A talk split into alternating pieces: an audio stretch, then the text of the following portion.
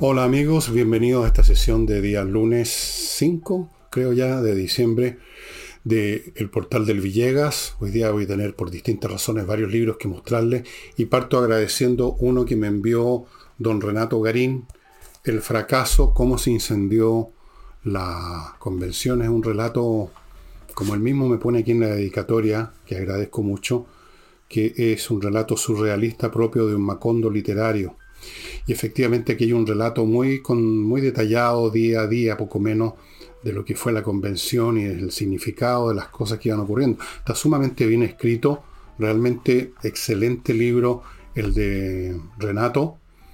Y mm, con este tipo de libros, más que con el mío de insurrección, es que se escriben las historias, porque aquí está muy condensado todo. El hombre estuvo en el corazón de todo este, de todo este proceso. Y resultó, era uno de los miembros de la convención, estuvo en la Comisión de Sistema Político y Participación Popular, es un hombre que ya había escrito libros y es muy, muy, muy interesante el libro, muy, muy adecuado para quienes se olvidaron del proceso ya y de la verdadera locura que fue esto de un grupo de personas que creyeron que venían con un mandato universal que nunca existió a reconstruir Chile. Eso lo primero. Segundo, les recuerdo que hay un combo mío con dos libros, Envejezco, muérase, y E, siempre digo y primero, Insurrección, los dos van en un conjunto, en un combo por 24.900 la oferta hasta Navidad. Y ahora viene el libro nuevo que acabamos de tener listo ya para ponerlo en venta, ya está en venta en nuestro portal, y es este. La torre de papel. Espero que logren ver bien. Ahí hay una torre como de un castillo medieval donde hay gente que está luchando, se tira por las ventanas, algunos caen desde las almenas. La torre de papel tiene que ver con lo siguiente.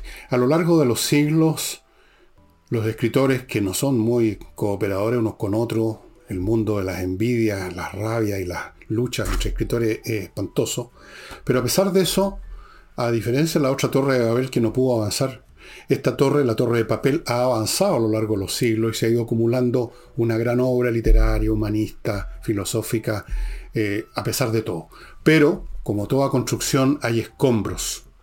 Este libro tiene que ver con los escombros con aquello que se perdió, con autores que fueron eh, liquidados antes de, ir más allá de su segundo libro, a pesar de que valían la pena. Libros que fueron censurados y quemados en una pira. Libros que se perdieron. Libros que, en fin, libros que fueron prohibidos. Y luego están los escombros personales, y aquí están, entra a tallar mis escombros personales, los libros que no leí, debía haber leído hace mucho tiempo, los libros que leí y olvidé, o los he leído muy a la pasada y no recuerdo casi nada y debiera releerlos, con cosa que estoy haciendo con muchos. Los libros que nunca les abrí ni una página por algún motivo o por otro, son mis escombros personales, a los que se suman los escombros suyos y los escombros de la humanidad en su conjunto, escombros que a veces son valiosos, como en una construcción. No solamente se tira para abajo los tablones que están de más, sino que de repente se caen herramientas, se caen trabajadores. Es una manera de ver libros que deberían leerse, que haber leído, que debiera releer. Una manera, digamos, a la inversa de tratar de libros. Y aquí hablo de muchos libros, y aquí ustedes van a descubrir un poco cuál ha sido mi, mi historia personal con los libros, pero más importante que mi historia personal, mucho más, es la historia humana, todo lo que se ha perdido. De la antigüedad clásica, por ejemplo, se calcula que más del, alrededor del 90% de todo lo que se escribió de autores importantes se ha perdido. Esos son los escombros de la torre de papel. Fuera de eso les quiero contar que yo sentí que dado que viene la Pascua, dado que quiero agradecer a las muchas miles de personas que han comprado mis libros a lo largo de este periodo y que han permitido, han sido importantes para mantener subsistiendo mi editorial personal y, todo lo demás, que han sido fieles y me han acompañado y me han mandado saludos, por lo menos por durante el periodo de lanzamiento. Va a estar a 9.900 pesos, pero que no cambien esta cifra otras las personas que forman parte de esta microempresa, pero es el precio que yo he propuesto y que espero que se respete. 9.900 pesos es un regalo, estimados amigos, y se van a entretener. ¿Qué dice aquí en la contraportada? Tiene que ver un poco con lo que les acabo de contar. Dice, para castigar a los constructores de la torre de Babel, quienes en su desenfrenada arrogancia pretendían alcanzar el cielo, vino Dios y confundió sus lenguas y ya no pudieron entenderse y edificar. La torre de papel, en cambio, desde el primer día comenzó a ser dirigida por albañiles hablando en todas las lenguas del mundo. Nunca los unió un designio común. Cada quien ha querido siempre alcanzar su propio cielo. Frecuentemente se acuchillan por la espalda y se sacan unos a otros los ojos, inician incendios para aniquilar la obra ajena, se empujan por las ventanas, disputan, se desdeñan, se burlan, se sabotean, se traicionan y crucifican, y aún así la torre se ha elevado y sigue elevándose. Espero que les guste, yo sé que a muchos de ustedes les va a gustar. Em, aquí hablo de cuántos autores, de cuántos libros. Algunos los he leído enteros, pero se me olvidaron y debiera releerlos. Otros los he leído parcialmente. Otros no les he querido meter diente por razones buenas o malas que las explico aquí con toda sinceridad. Y mm, espero que se entretengan. Yo espero que se entretengan y no les va a costar mucha plata. 9.900 pesos, estimado amigo, no sé cuánto tiempo va a durar esto. Es un regalo que les quiero hacer, pero creo que se lo merecen. La torre de papel. Y ahora, después de tanta cosa libresca, y no he terminado, ya les conté de que Ignacio está este proyecto de ayudar a la familia de Ignacio, esta guaguita que tiene atrofia muscular espinal tipo 1, la cosa ha ido caminando, hay gente que ha apoyado a través de este canal o, de otras maneras, no somos los únicos, eh, hay rifas en distintas ciudades y me contaban los papás que me mandaron un video que han logrado hasta el momento recaudar el 6% de lo que se necesita. Bueno, pero una, como dicen los chinos, el primer paso inicia un camino que a lo mejor va a tomar 100 millas, o para usar el lenguaje chino, 100 li. Así que sigamos adelante eh, apoyando a la familia de Ignacio, estimados amigos. Vamos a los temas ahora. José Miguel Insulza, que preside la bancada, los socialistas, está muy molesto, muy fastidiado, muy decepcionado, supongo, por lo que ocurrió cuando había que votar por este candidato a fiscal nacional, el señor Molina, y resulta que de seis socialistas que tenían que votar, cuatro se corrieron. Unos de Frentón no querían votar por Molina, otros se abstuvieron de asistir, en fin, cuatro de seis, como que fueran un partido de oposición. Entonces, Insulza dijo, algo se quebró en la bancada socialista. También podría haber dicho, como dijo Hamlet, algo huele mal en Dinamarca.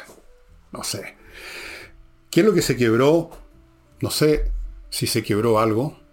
Yo creo que está quebrado hace rato la estructura política del Partido Socialista y de todos los partidos políticos. Es un tema que lo hemos tocado acá multitud de veces por distintas razones, con distintas palabras, con distintos ángulos, y siempre llegamos más o menos a lo mismo. El sistema político chileno que antes era un artefacto claro, o sea, partidos que tienen determinada agenda e ideas, se enfrentan a otros que tienen otras ideas, tienen militantes, tienen gente en el Congreso que votan siempre de acuerdo a lo que piensa ese partido. Era súper clara y simple. Era tan claro como el conflicto geopolítico mundial cuando solo habían dos superpotencias, Rusia y Estados Unidos. Todo era como, una, como un, un juego de ajedrez, dos rivales, las piezas están más o menos a la vista. Ahora todo se complicó no tenemos un sistema de partidos como ese. Los partidos ya no son esos sistemas homogéneos con un, una agenda, un programa, una visión sólida, clara, independientemente que fuera válida o no, pero sólida, clara, consensuada por la gente de ese partido, que se expresaba en votaciones, en proyectos y que actuaban, por lo tanto, sus miembros disciplinadamente. Eso se acabó. Los partidos son, no son mucho más que las listas electorales que generan los partidos. O sea, hay una lista que dice Partido Socialista y otra lista que dice Partido Comunista y aparecen una serie de nombres, pero hay unidad en el Partido Comunista mucho más que en los otros, por cierto, pero fuera de eso, y todavía no estoy seguro que haya tanta unidad todavía en el Partido Comunista, entiendo que hay bastantes conflictos entre lo que podríamos llamar los jaduistas y los tayleristas, pero de todas maneras es un partido bastante más sólido. Pero todos los demás han perdido esa solidez programática, ideológica, valórica, y por lo tanto han perdido disciplina, porque la disciplina supone un eje alrededor del cual ponerse en fila ordenadamente. La disciplina asume que hay algo respecto a lo cual hay que disciplinarse, y ese algo ya no existe. No hay una unidad de criterio. O si existe alguna familiaridad entre los miembros de un partido, es cada vez más difusa, más vaga, muchas veces se sostiene simplemente por una cuestión casi diríamos familiar, de tradición. Yo he sido socialista tantos años, el otro ha sido socialista también un montón de años, por lo tanto nos conocemos de hace mucho tiempo, tenemos posiciones aparentemente cercanas, compartimos algunas cosas, pero ya no es lo que era antes, ya no hay una disciplina, hay una, a lo más una familiaridad. Y la familiaridad no tiene nada que ver con la disciplina. Entonces, lo que pasó en el Partido Socialista con esta votación es indicativo de un fenómeno que está ocurriendo en todos los partidos políticos, salvo el Partido Comunista, por lo menos creo, a pesar de que mis informantes me dicen que hay divisiones dentro, pero son menores comparadas con las del partido que es más cercano a ellos, teóricamente, en algún tiempo lo era el Partido Socialista. Ahora ya creo que no, creo que ya no hay dicha cercanía creo que está más cerca del Partido Comunista al Frente Amplio. O supongo, me parece. Entonces, cuando dice Insursa algo se quebró, en realidad algo se quebró hace mucho rato, José Miguel. Hace rato que en el suelo están los pedazos de esa porcelana o ese jarro de vidrio que se cayó. Esa es la verdad. No hay unidad hay un completo despelote dentro del Partido Socialista y dentro, para que hablamos la democracia cristiana, donde simplemente ya es una, al último apaga la luz literalmente. ¿Para qué hablamos del PPD? Los radicales. En la derecha, lo mismo. Hay ahí facciones asociadas a tal o cual individuo por un momento, que además son transitorias. De repente fulano de tal el que la lleva, a la semana siguiente otro, otro tipo las ideas ya las perdieron, si es que alguna vez tuvieron idea en la derecha. Tuvo mucho. Eh, están en estado de descomposición moral e intelectual y política, pero la izquierda también. Y es en este cuadro completo, en todo este contexto, que no es puramente chileno, es un fenómeno universal, pero concentrémonos en Chile, es en ese contexto en que se producen estas situaciones, en que no hay un partido que haga que sus miembros, que sus militantes, militantes, que sus congresales, estamos hablando de la gente más importante de un partido, voten lo mismo. O sea, ya no son un partido propiamente tal. Un partido es un grupo de gente que participa de las mismas ideas y toma las mismas decisiones. En eso, esa es la razón de ser de un partido. Aquí no hay un partido entonces hay una denominación, Partido Socialista. Y hay unas personas que se dicen yo soy socialista y fui votado y elegido en la lista socialista. Hasta ahí llega su, su pertenencia a una entidad llamada Partido Socialista. Hacen cada cual lo que les parece. No hay partidos más que cuando llega el momento en que hay que armar las listas. Entonces ahí empiezan las intrigas de pasillo, las, las tramas, las chupadas de calcetines, la, en fin, todas las cosas repelentes que se ven en la política en estos casos. Pero, releyendo un libro que les he mostrado, que se lo voy a mostrar en un momento más después del bloque comercial, eh, me ha, se me ha aparecido en la mente un paralelo muy interesante que lo voy a compartir con ustedes en un momento más, después de este primer bloque. Porque estas cosas se repiten. Como dijo alguien, no me acuerdo quién, la historia no se repite, pero rima. Ya van a ver ustedes a qué rima me refiero. Una rima muy rara No pueden haber dos mundos más alejados que el que les voy a mencionar. Pero parto con espacioajedrez.com que les dice ya pueden reservar sus regalos de Navidad porque hay una segunda partida de estos elementos a precios ridículos y por eso la primera partida que se ofreció se extinguió, se fue rápido. Hay una segunda partida que también ya está empezando a carcomerse por las muchas ventas. La verdad, los precios se van a mantener y además, esto sí que ya es un regalo eh, extraordinario de Pablo Tolosa para ustedes. Cada producto incluye tres membresías, tres, a cursos y actividades para toda edad. O sea, usted compra un reloj, por ejemplo, y aparte de que el reloj lo está comprando a un precio especial, agarra tres membresías para, repito, cursos y actividades para toda edad. Partió la inscripción a nuevas modalidades de cursos, opciones para todo nivel, partiendo de 11.900 pesos mensuales, nada. No hay un curso de ni, para jugar al emboque en el mundo a ese precio, estimado amigo. Así es que consulten, entren a espacioajedrez.com y vayan viendo los productos, los cursos, etc. Continúo con inviertanusa.cl, la empresa chileno-norteamericana que les facilita en un 1000% sus inversiones en Estados Unidos. Primero porque le ofrece, si usted no tiene idea del mercado americano, le ofrece un portafolio con 3.500 franquicias, otro con cientos, si no miles, de opciones inmobiliarias en todo el territorio de Estados Unidos le abre cuenta corriente en banco norteamericano, le consigue créditos en esos bancos, lo ayuda a constituir empresas comerciales en Estados Unidos, llegado el caso le puede conseguir visa de residencia. Todo en inviertanusa.cl. Continúo con entreninglés.com, que está ofreciendo, que tiene un plan de verano, ya estamos entrando a eso, 24 clases en menos de 400 lucas, 397 lucas, divida eso por 24 y los cursos son realmente súper baratos y son cursos dados por profesores de inglés vía online que lo hacen muy potente. Va a aprender, se lo garantizo, va a aprender inglés, estimado amigo, de una vez por todas. Fuera de eso, en su sitio hay un e-commerce, un servicio que se llama Read and Discuss. Lea y discuta para practicar el inglés para personas que tienen por lo menos un nivel intermedio para arriba. Continúo con fastmark.cl, el sitio de un courier chileno que le trae de Estados Unidos por vía aérea marítima lo que su empresa necesita, pero también si usted es un privado que quiere traer un objeto X, el objeto también le pueden otorgar ese servicio. Tienen servicio paquetería en otras palabras. Toda clase de encargo, ya sea masivos para empresas, ocupando un container en un barco o una cajita con algo que usted compró en una tienda en Wyoming. Todo, estimados amigos, con Fasmar, una empresa chilena que conoce bien las necesidades de los chilenos.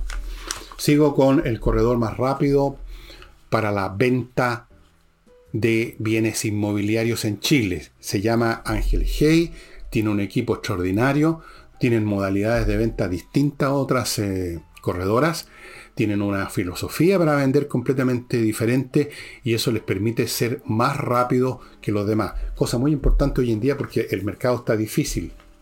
Y termino el bloque con miclimo.com que está ofreciendo la climatización más avanzada del mundo.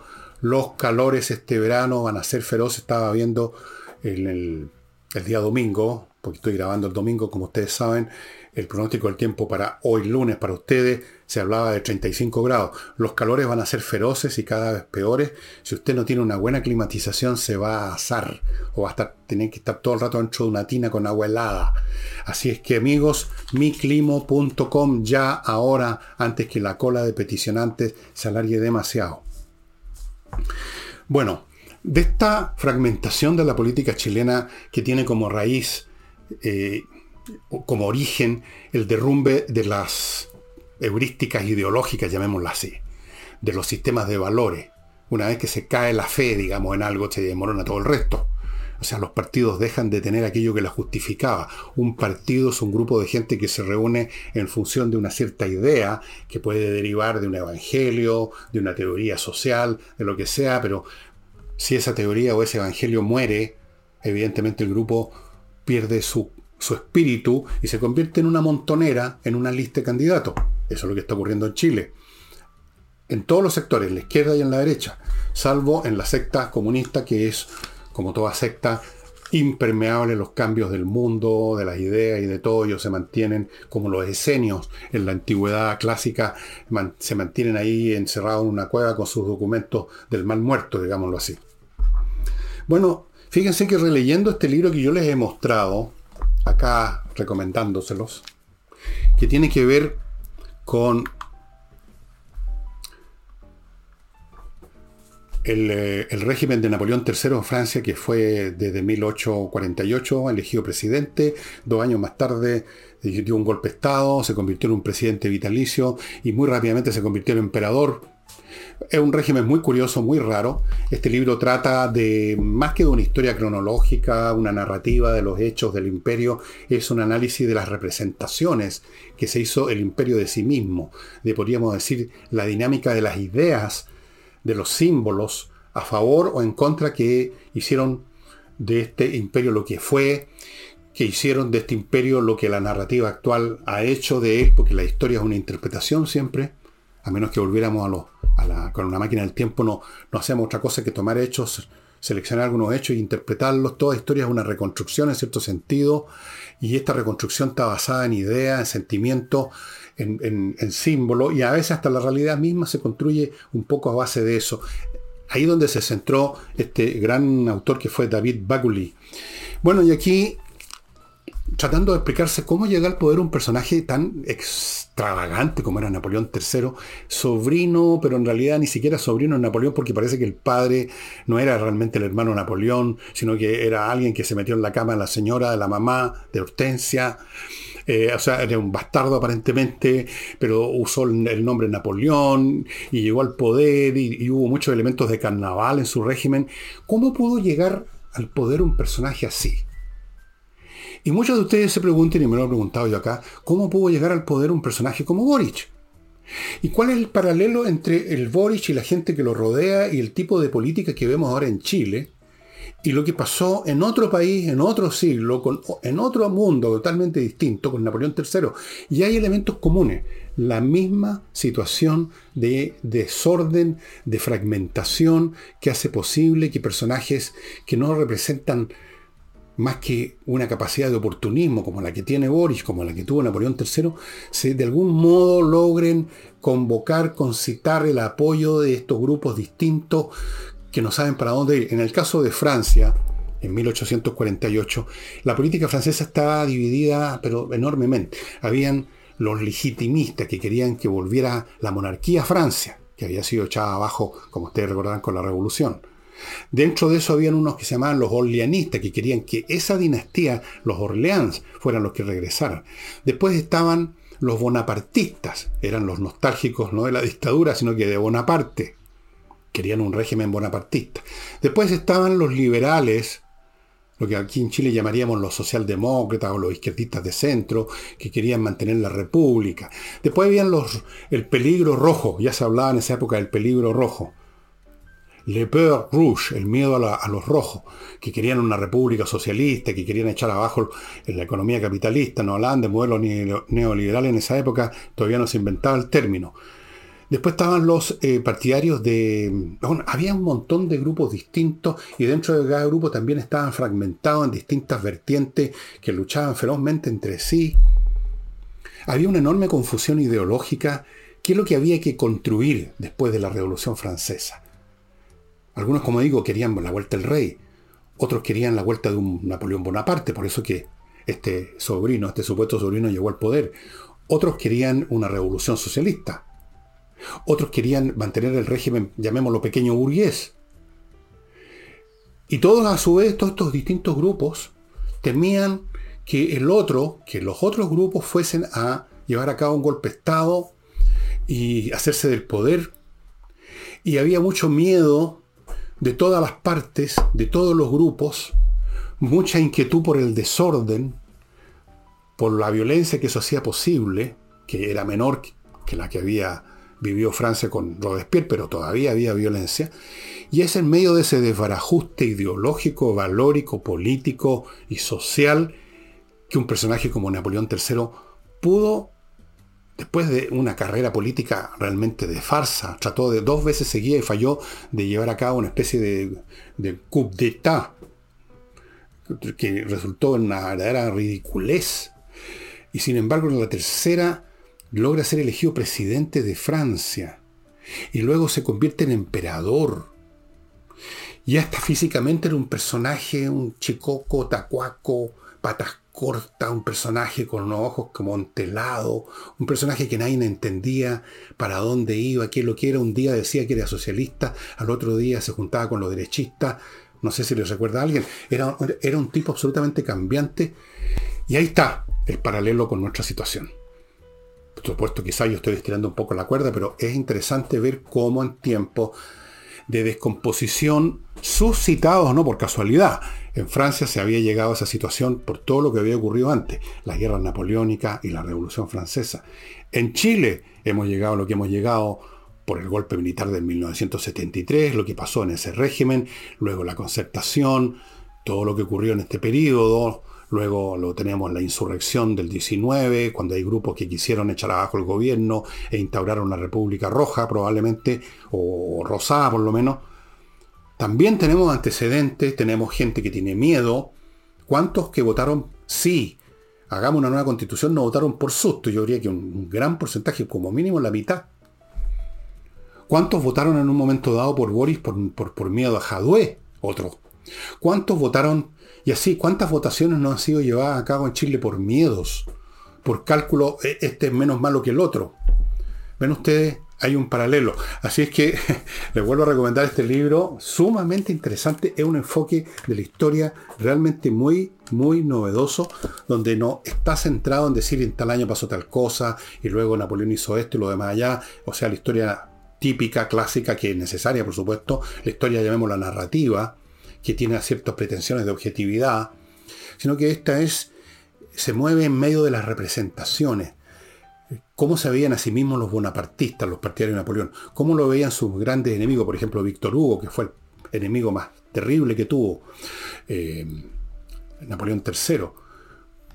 ¿Cuál era el sentido de este verdadero carnaval, estas fiestas, estos, estos oropeles un poco gastados, como sacados del baúl de los recuerdos del Imperio, del Imperio Napoleón I? Esta historia de las representaciones, de las ilusiones, de la imaginación, de las imputaciones, de las interpretaciones, que no están separadas de la realidad, sino que la afectan, es lo que constituye la gracia de este libro. Y aquí fue donde vi, tuve esta visión de este paralelo que me parece que existe y que probablemente uno lo puede encontrar también en otras sociedades. Ya ven ustedes, la historia no se repite. Boris no es Napoleón III, ni Napoleón III es Boric, pero hay una hay cierta rima entre estas dos situaciones, me parece. Em, vamos a otra cosa. A propósito del fiscal Morales, que fue defenestrado por incluso por gente de su sector, podríamos decir, yo no sé qué, cuál es en realidad el sector de Morales, y además en virtud de lo que yo mismo estoy diciendo, yo no sé si tiene sentido hablar de sectores ahora.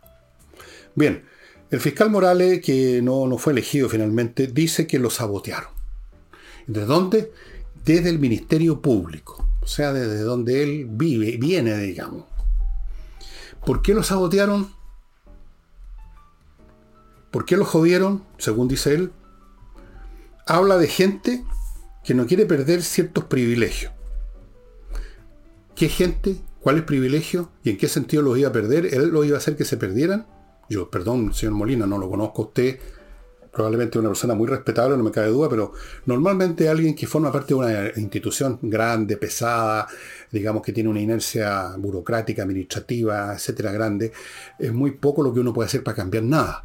Y sí que si hay un sistema de privilegios, como en toda organización humana, todas, se generan privilegios, se generan inequidades, como dicen ahora, no habría podido cambiarla. ¿Para qué estamos con huevas? Perdón, perdón el chilenismo, pero pero me gustaría saber, eh, me gustaría saber más detalle, pues señor Morales, ¿por qué no nos cuenta y nos dice quién es, por qué, cuáles eran los privilegios, qué iba a hacer usted al respecto?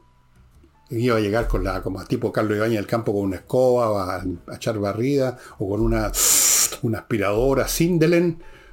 Cuéntenos, me gustaría. Me gustaría. Pasando a otro aspecto que tiene que ver con, podríamos decir, el aspecto físico de la sociedad chilena. La, estructura social y las conductas se expresan, se manifiestan en espacios físicos, con objetos físicos, con materialidad. Por ejemplo, la ciudad es una materialización de la vida social, ¿no es verdad? Bueno, me pareció interesante ver un estudio que se hizo, un estudio, no, un estudio científico en el sentido de ver cuál es la verdad, sino que simplemente un conteo de cosas, números, cifras, la cantidad de oficinas vacías que hay en el centro de Santiago. La gente se está yendo del centro. Pero hay más, porque voy a unir esto a otra cosa que yo he observado personalmente. La gente se está yendo de las ciudades. La gente que puede, porque tiene medio, porque su trabajo lo puede hacer en otro lado, se está yendo de Santiago. Primero se van, si es posible, a otro barrio. Por ejemplo, la gente que tenía oficinas eh, de abogados, había muchas en el centro, porque ahí están los, tribunales, era cómodo, era práctico tener una oficina en el centro. Se están yendo a otros barrios de Santiago donde no vayan a llegar las hordas de manifestantes, echarles todo abajo, a pintarrajearles, a, a quemarles todo, a hacer la vida imposible. Se están yendo al barrio alto, lo más lejos posible. Es un proceso que empezó hace tiempo, pero ahora se ha acelerado. Gente se está yendo de Santiago. Yo, que no me muevo y conozco poca gente, casi no me contacto con nadie, yo, a pesar de eso, les podría nombrar un montón de personas, media docena que yo conozco, o que he conocido en algún momento, que se están yendo. Unos a Estados Unidos de Frentón. Dos. Uno tiene una fábrica a Miami, el otro no me acuerdo a dónde, creo que a California. Otros que me mandaron un mail que me contaron uno, unas personas de la colonia judía, él y varios más se están yendo a España. Otro, un veterinario que yo conocía porque tengo animales, se fue a España apenas empezó el desbarajuste. Otros se están yendo de Santiago al campo. Están cambiando los lugares de trabajo. Se están yendo al sur. Por supuesto, no a la macrozona sur, más al sur hay una huida, una estampida de los centros neurálgicos, como si aquí las diferencias de clases, de estratos, para simplificar, los de arriba y los de abajo, los de arriba son siempre muy poquitos, un 10%, un 15%, los de abajo son la gran mayoría. Como que, aparte de las diferencias culturales, sociales, de ingresos que hay entre estos dos segmentos, se están también separando físicamente como que se le está, y esto se ha visto en otras sociedades, dejando las ciudades a los de abajo. Y los de arriba se van lejos. Es un fenómeno muy interesante que uno observa en toda clase de sociedades que ha ocurrido con un grado mayor o menor. Es interesante porque si usted examina la historia de Santiago, por ejemplo, lo informo que, por, por ejemplo, en el año 1900, en em, avenidas como la, que ya no son pitucas, pero antes lo eran, convivían al lado, uno al lado del otro, el señor platudo, rico, famoso, político, potente de la elite, en su palacete, en su mansión, y a metros había una, una casa de gente desposeída completamente, pobre. Eh, había una, una cercanía física, se topaban unos con otros vivían en la misma cuadra. Y esto uno lo observa en otras sociedades, el mismo fenómeno. Luego empieza la dispersión, empiezan a crearse los barrios altos. Santiago partió, Ñoñoa era un barrio alto en un momento, ahora ya no lo es, claramente. Después la gente se fue a, a, dónde se fue? A Providencia.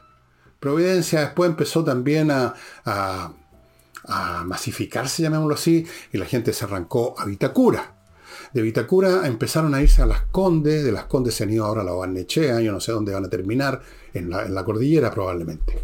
Otros se van de Frentón de la ciudad. Si tienen una segunda vivienda, curiosamente empiezan a vivir mucho más tiempo en la segunda vivienda que en su casa de Santiago, que la dejan abandonada gran parte del año, cuidado por alguien.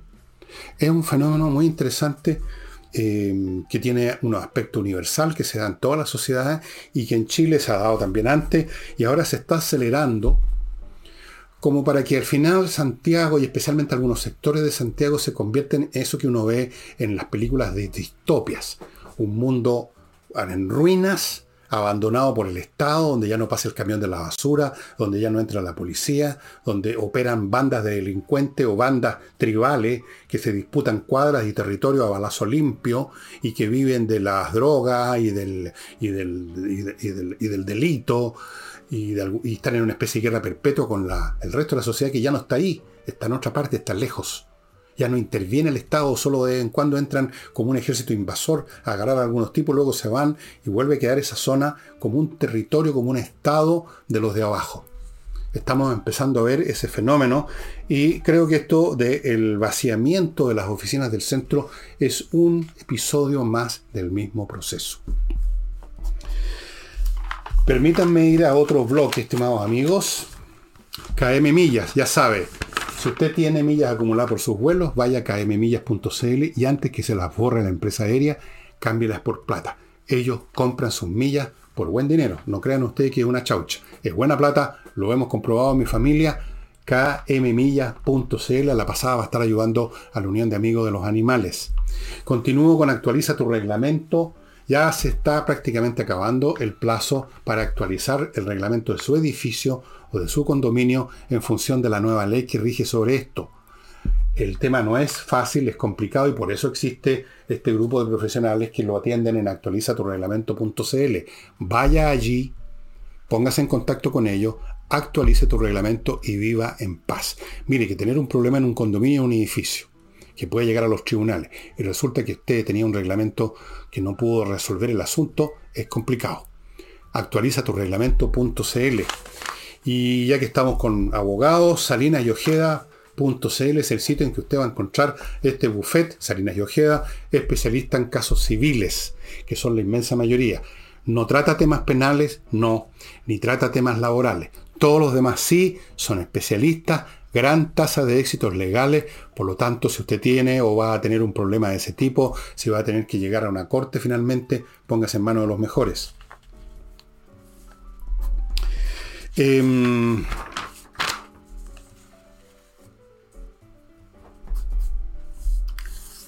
la señora ministra Jara, que creo que ministra el trabajo, pero da lo mismo de que sea ministra en estos tiempos, son todos más o menos por el estilo, a propósito de las AFPs, dijo una serie de cosas bastante interesantes, porque, no porque sean interesantes en sí mismas, sino que porque revelan una manera de ver el mundo de estas personas de la señora Jara y del mundo al cual ella pertenece, este mundillo progre.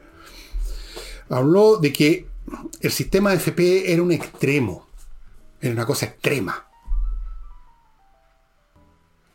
¿Qué quiso decir con eso? Y que había que darle más equidad al sistema, había que buscar una cosa, había que pensarlo en términos hasta filosóficos, poco menos buscar una cosa. Pero ¿qué quiere decir con equidad? Esa es la pregunta que me hago y que yo sé cuál es la respuesta, creo, y se las voy a dar a usted. Para la señora Jara, para el señor Boric, para la señora Vallejo, para toda esta gente, para todo este mundillo, para todo este alud que llegó a apoderarse del país por el momento. Equidad no tiene nada que ver con el concepto de justicia que es, eh, por así decirlo, un sinónimo hasta cierto punto. Justicia consiste en dar a cada quien lo que le corresponde, lo que se merece. Y yo pregunto, ¿dónde está la justicia y la equidad? En que una persona que ha juntado fondos toda su vida con un trabajo continuo, con una disciplina permanente para hacer sus cotizaciones como corresponde, no solo todos los meses, sino que por la cantidad que correspondía a su ingreso. Y ha juntado una cantidad interesante que le va a permitir jubilarse con 700 lucas, un millón o lo que sea, más de lo que es el, lo, típico. Porque esa persona va a tener que despojarse, porque esa es la realidad de parte de eso, va a tener que disfrutar menos de lo que él juntó con su trabajo o ella juntó con su trabajo para que alguien que no hizo ninguna de esas cosas, que no trabajó en forma continua, que no cotizó en forma continua, que cotizó menos de lo que debía y que por lo tanto está condenado a recibir una pensión miserable por sus actos y por sus conductas, ¿por qué va a ser equitativo convidarle? Eso no es justicia, eso es caridad. Pero la caridad no la puede obligar un tercero, el Estado. La caridad nace de, la voluntad de la persona. Si usted quiere es caritativa con el desposeído, con el débil, con el caído, con los de abajo, con los pobres. Si quiere, si le nace, si le parece justo, si cree que esa persona se lo merece. ¿Por qué usted tiene que ser obligado a ceder sus fondos a un pozo común para que los que no trabajaron, no cotizaron o cotizaron menos, y se dieron el, no sé, pues si se le dieron la gran vida antes o no se la dieron, pero que no hicieron lo que tenían que hacer, ¿por qué va a ser justo que reciban parte equitativa, va a decir la señora Jara, de este fondo común? ¿Dónde está la justicia en eso? Eso no es justicia. Eso tiene otro nombre. Dije, dije caridad por ser amoroso con la señora Jara, porque en realidad tampoco es caridad. Es pan y circo. Es bono para los de abajo para que sigan votando por ustedes. Es, si ustedes quieren, cálculo político para mantener baja la tensión del populacho. Es cómo contentar a los que nos votaron por nosotros para que sigan votando por nosotros. Cómo tirarles, tirarle unas cuantas migajas para que nosotros aparezcamos como dadores, como, como, como dadores universales. ¿Qué tiene que ver eso con la justicia? Y si acaso hay un sentimiento realmente de... Ah, es, un sentimiento muy penca y muy bajo que se llama envidia, resentimiento contra los que les ha ido bien, contra los que hicieron bien las cosas, contra los que van a ganar más, contra los que van a tener mejor pensión, contra los que juntaron más plata. Mm, hay algo malo en ellos y en cambio son buenos, son dignos de nuestro apoyo los de abajo, los pobrecitos, los desposeídos pobres, pobres. Entonces, creemos un fondo común para que ellos reciban una parte equitativa igual al de que juntó. No me parece. No me parece. Yo nunca creí por eso en, la justicia o en, en lo aceptable y lo, de, esa, de esa historia bíblica del, que llega, del hijo pródigo que llega y recibe lo mismo que el que se había quedado con su padre trabajando. Entonces llega el hijo pródigo, que el huevo salió a fiestear, a huevear, y vuelve y entonces recibe lo mismo. Y se supone que es una historia edificante, que uno tiene que derramar lágrimas. A mí siempre, desde cabro chico, me pareció una estupidez eso. El hijo pródigo, ¿por qué si vuelve en pelota y no hizo nada que se joda, pues? Perdón. Además, independientemente de lo que uno sienta sobre estas materias, a lo mejor usted es más caritativo, más generoso que yo con los desposeídos, pero resulta que una sociedad no puede funcionar bien así. Una sociedad que está, digamos, castigando a los que hacen bien las cosas para favorecer a los que las hacen mal es una sociedad condenada a la destrucción, como mínimo a la absoluta, a, a vivir lo que eso que llaman un estado fallido. Un país que no va a crecer una sociedad mediocre, una sociedad donde de una cosa se pasa a otra y ya todo mérito, toda elevación de cualquier clase se convierte en un pecado mortal que hay que rebajar. O como dijo el señor Nicolás Aguirre, hay que quitarle los patines a los que les va bien en, en, las pruebas, en el colegio, en la universidad, etc. Hay que quitarle los patines. No hay que darle patines a los otros, sino que hay que quitarle patines a los que los tienen, para que todos anden a pata pelada, para que a todos les vaya mal. Esa es la mentalidad de esta gente. Amigos, compreoro.cl es el sitio donde se puede comprar oro y plata, los metales preciosos en estado físico, lingotes, moneda, para tener un resguardo financiero, para que eso por lo menos no se lo puedan quitar, porque usted lo va a tener guardado en sus manos, escondido en, en una caja fuerte, en un macetero, en algún lado. No está al alcance de las garras de esta gente con estas visiones equitativas del mundo. Oro y plata 99,9% de pureza certificado por la Universidad Católica. Usted quiere esto en compreoro.cl. Aquí está la dirección en Santiago. Por si no está apareciendo el número, es Alonso de Córdoba 5870, oficina 213, eso es. Y en Iquique, en la zona franca, a precios de duty free. Compreoro.cl, estimados amigos. Continúo con Tepillé .cl, una empresa de vigilancia, de seguridad, dedicada especialmente, básicamente a las empresas, que le ofrece a usted un equipamiento salvaje. Si no me cree, ponga en el computador tpille.cl y vea usted las salas de control y todo el equipamiento que tienen para que no lo pillen a usted los bandidos dejándolo en pelota al otro día. para que no le entren a su casa matriz, a su edificio corporativo, a sus oficinas. tpille.cl, estimados amigos. Continúo con patriciastocker.com, que están dedicados ellos al registro de marcas e invenciones en Chile y en el extranjero no solo las, registran, sino que las renuevan cuando corresponden, las protegen cuando hay que protegerlas y en todos los sentidos lo dejan a usted blindado contra los frescos que nunca faltan, que se aparecen el día menos pensado a pedirle plata porque ellos habían registrado primero la marca que usted.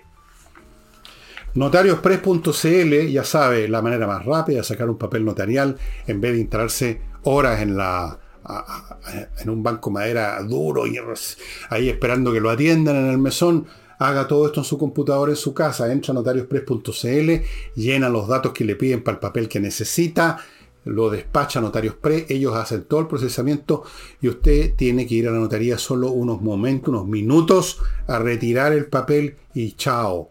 Horas convertidas en minutos, estimados amigos.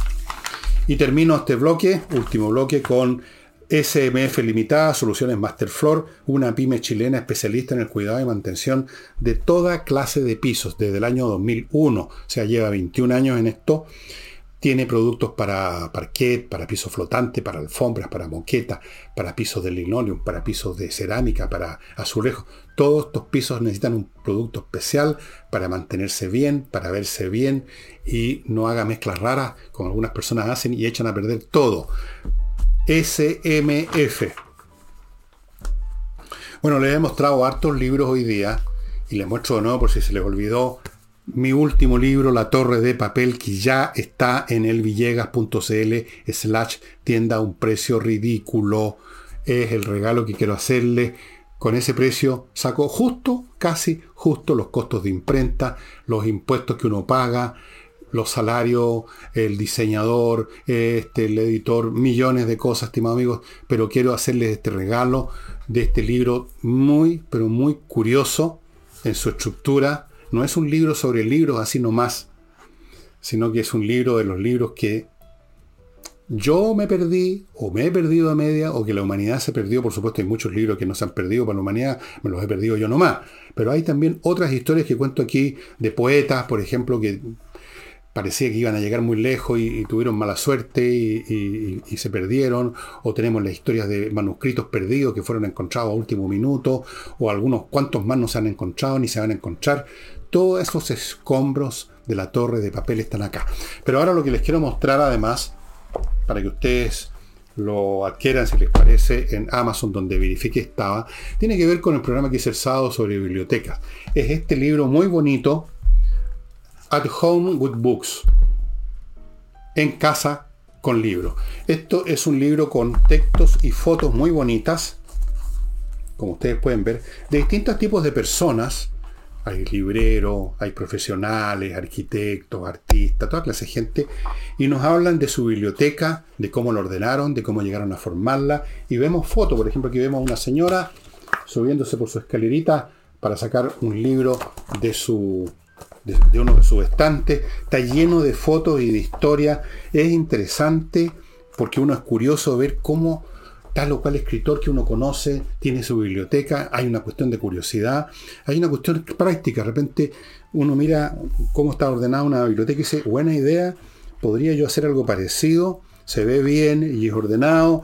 El viejo tema de los que tienen biblioteca es cómo ordenar los libros, si por tema, si por autor, si por eh, siguiendo el orden alfabético, el nombre de los autores o, los títulos, otros los ponen por el tipo de edición, eh, el color, hay muchas formas. Eh, y aquí uno va viendo cómo, cómo, la gente arregla su biblioteca. Aquí tenemos otras de otras personas. Súper entretenido, súper bonito. Este es un libro de sí mismo a propósito. Muy, muy rico, papel cuché. Aquí tenemos un señor leyendo como yo no leo porque me quedo dormido si me pongo así, echado, este dueño de otra biblioteca, y nos cuentan, la curiosidad también se satisface con eso, cómo esta persona se convirtió en tan amante de los libros. Casi siempre la historia es un poco como les contaba el sábado, uno de cabro chico se topó con libros y se metió en ese mundo y no salió más de él. y después uno no haya que diablos hacer con los libros. A mí me pasa y a todos nos pasa. Eh, algún día les voy a mostrar mi biblioteca, que son varias distintas piezas de mi casa. No es lo que ustedes están viendo aquí, no es la décima parte de mi biblioteca, más o menos, viene siendo eso. Aquí tienen otro ejemplo. A ver cómo tomo este libro tan, tan livianito. Ahí tienen otro ejemplo. Y está la historia. Muy entretenido el libro, amigo. Así que si usted es bibliófilo o bibliómano, aquí hago la diferencia, em, le va a encantar este libro. Se va a encontrar con vidas y historias de, por así decirlo, colegas en la locura que es ser bibliómano o bibliófilo, porque es una forma de locura. Una locura que no daña a nadie. Uno no le hace daño a nadie juntando libros, comprando libros, más libros de los que puede leer todo bibliófilo, bibliómano con una biblioteca más o menos grande, sabe que tiene por lo menos un 10 o 15% de libros que no ha leído, que en algún momento dado los dejó de lado. Bueno, esa historia la cuento aquí también, lo dejaste de lado porque llegó otro libro más urgente o porque en un momento dado te pareció más interesante otro y de repente pasan los años y uno descubre este libro en, una, en un estante y uno no se acordaba de él y queda con una sensación de deuda. Y el libro nos mira con reproche. Bueno, hay millones de historias y todos sabemos que esto termina en que uno no lee más allá del 80% de los libros que están en su biblioteca, con suerte. Sin considerar el hecho que muchos libros uno los lee y luego de ellos se acuerda uno un 1 por mil por ciento. O sea, un 1 por mil, no un 1 por mil por ciento. O uno se hace proyectos locos, como un proyecto mío que yo ya creo que lo deseché, pero quién sabe si lo deseché, que leerme entera la enciclopedia británica, cosa que matemáticamente es imposible, tendría que vivir 100 años más o 50 años más y dedicarme todo el día a eso. Y claramente ninguna de las dos cosas va a suceder. Así es que se los muestro de nuevo. At Home with Books. Ahí está, por supuesto, la librería. Una de las partes de la librería de unas personas que se dedican al negocio de libros, los esposos Boot. Boots creo que eran esto. Sí. Bien, un libro súper entretenido amigos y con eso termino el programa de hoy. Nos estamos viendo mañana con Nicole Rodríguez.